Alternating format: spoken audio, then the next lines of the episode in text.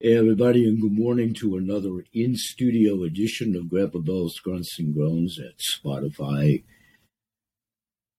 podcast platform and eventually at my YouTube channel. Welcome, one and all, here on Monday morning, October 3rd, at the time of this taping. Before I forget to do so, welcome Gail Behrens. And this is kind of a prelude warm up example for you when we talk a little bit later at our show this afternoon when Gail will be a guest on my show. Monday, Monday, can't trust that day. No aspersions on the podcast. We're going to do that. Point being, when Gail gets settled in for Monday morning and day's events and what have you, hopefully she'll have had a time to come through here first. And this is a little bit of a familiarity of introducing all potential guests, existing guests that have been on the show know this.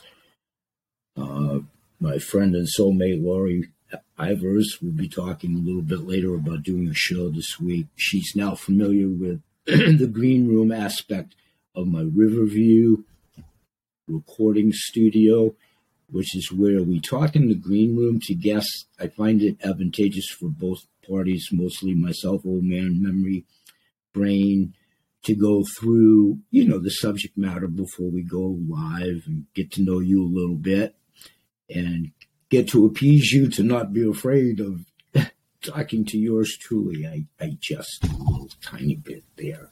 No reason for anybody to ever fear me.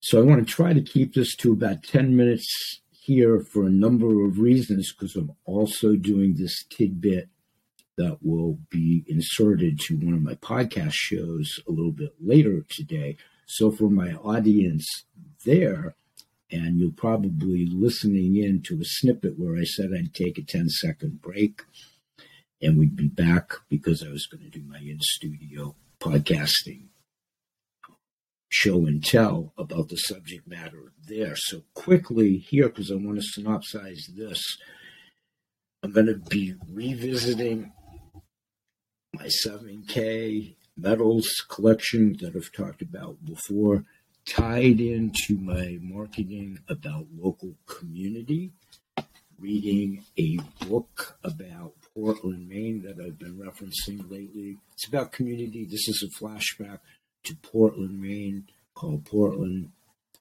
uh, Maine's Portland Undercover: How to Visit New England's hippest city without looking like a tourist. Flashing back 20 some odd years ago, talking about how tourism is so valuable to Maine, my home state, Portland, Maine, my home city. And yeah, we'll get into that in depth. And then I also talked about reading about Portland history in the Coast Guard cutter, the Duane, which was actually home ported here in Casco Bay in Portland, Maine.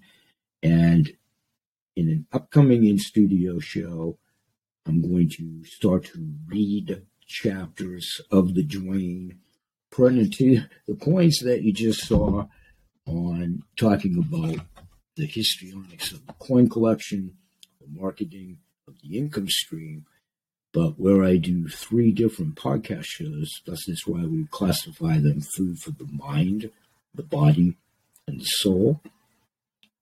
Because my holistic healing hour show is a little bit more ethereal, spiritual, heart brain connection, neurofiber highway, alchemy, hold that thought. That's a subject that Lori and I will be talking about, Lori Ivers as we're going to be formulating what we'll be talking about at my show coming up this week with her being a guest.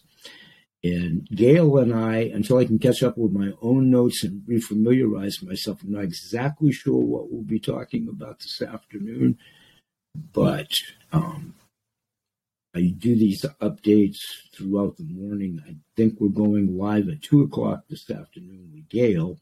Getting back to worry, it'll be sometime this week.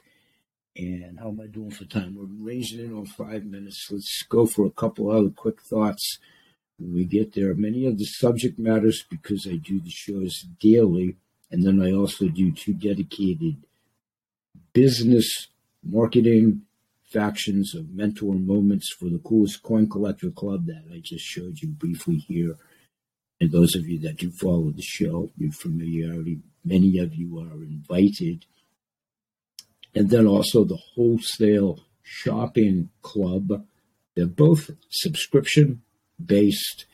I'll expand upon those there. Many of you have been invited there or here in all of this for information to just identify where you are on interest level. One faction, gold, silver, and precious metals. The other, uh, CBD, non CBD, 26 ish plus products, uh, many of which we hold the exclusivity on the technology and the product mix. 10x Pure will do the 15 to 30 minute mentor moments. I'm fully retired now in life and do this passively and residual income. And I've done one faction of it for four years. And I just started doing this other one for, oh, I don't know, about five months ago now. And we'll highlight the attributes of both subscriptions there, the basic and the premium, the advantages of the ancillary benefits, which are key, and they're all tied in to providing health for the mind, the body, and the soul. And we all know somebody in pain, suffering, agony, and we promote good health in all people, their pets, plants, and the planet. And that's what we talk about at the shows. That's a quick snippet. Gail on the immediacy, and you and I will connect behind the scenes. We're going to pull this off like nobody's business when we meet in the green room today. And welcome Gail Behrens on board at that time. Got to run, folks. Monday, Monday, can't trust that day. The ball's rolling already. Lots to do. Looking forward to the shows. Hope you'll join us.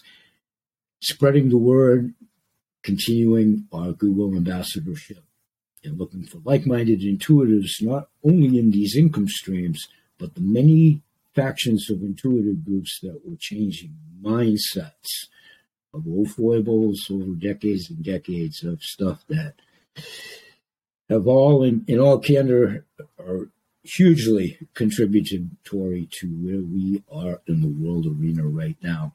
But we do this together, calmly, peacefully, serenely, and in unison.